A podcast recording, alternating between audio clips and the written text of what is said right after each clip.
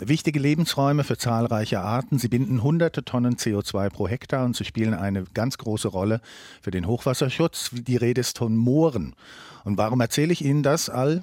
Dies, weil wir heute den 2. Februar schreiben und dieser 2. Februar ist als Welttag der Feuchtgebiete gesetzt, aus der Taufe gehoben am 2. Februar 1975. Moorgebiete, davon gab es ja auch in Berlin und Brandenburg mal viele, davon ist nur noch ein Bruchteil übrig. Wir wollen sprechen mit Michael Zauf, der leitet das Projekt Live Feuchtwälder bei der Stiftung Naturschutzfonds Brandenburg und bei diesem Projekt geht es um den Erhalt und Wiederherstellung von Auen und Moorwäldern. Guten Tag, Herr Zauft. Guten Tag.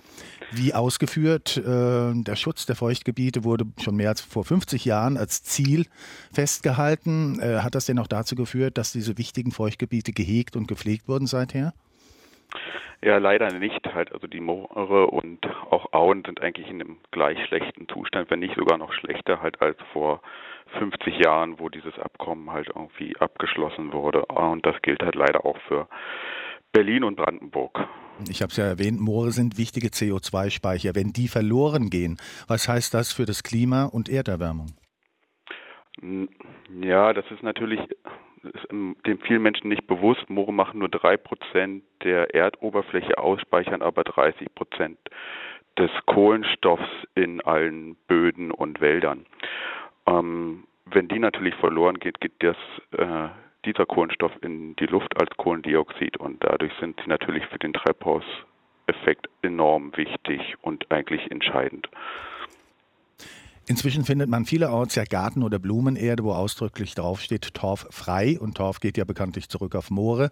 Hat da zumindest mal ein Umdenken eingesetzt mit Blick auf die Wertigkeit von Moorgebieten?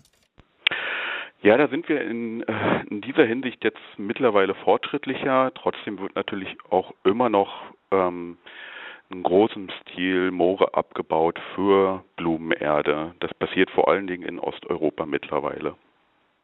Nun wollen Sie mit Ihrem Projekt Moorwälder erhalten oder sogar wiederherstellen. Wie macht man das? Braucht es da nicht auch viel Wasser? Und die Frage, gerade in Brandenburg, hat man da genug Wasser? Ja, Wasser hat man eigentlich schon genug. Man muss halt nur zusehen, dass man das Wasser dementsprechend gut zurückhält.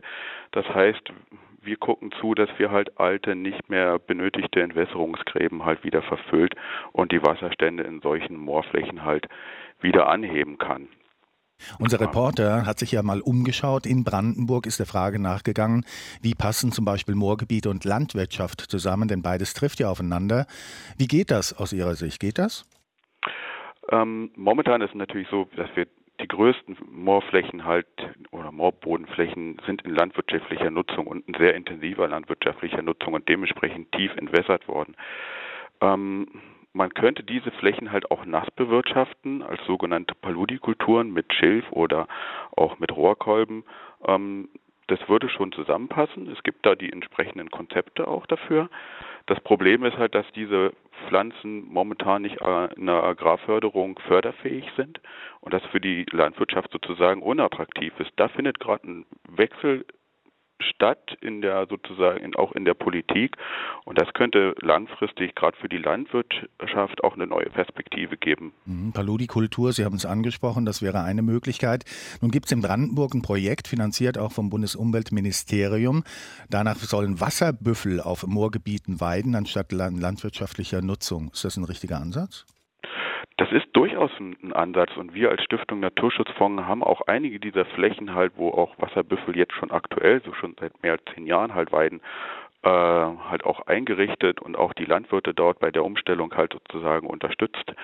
Ähm, das ist natürlich meistens nur für kleinere Betriebe oder für kleinere Flächen halt wirklich sinnvoll.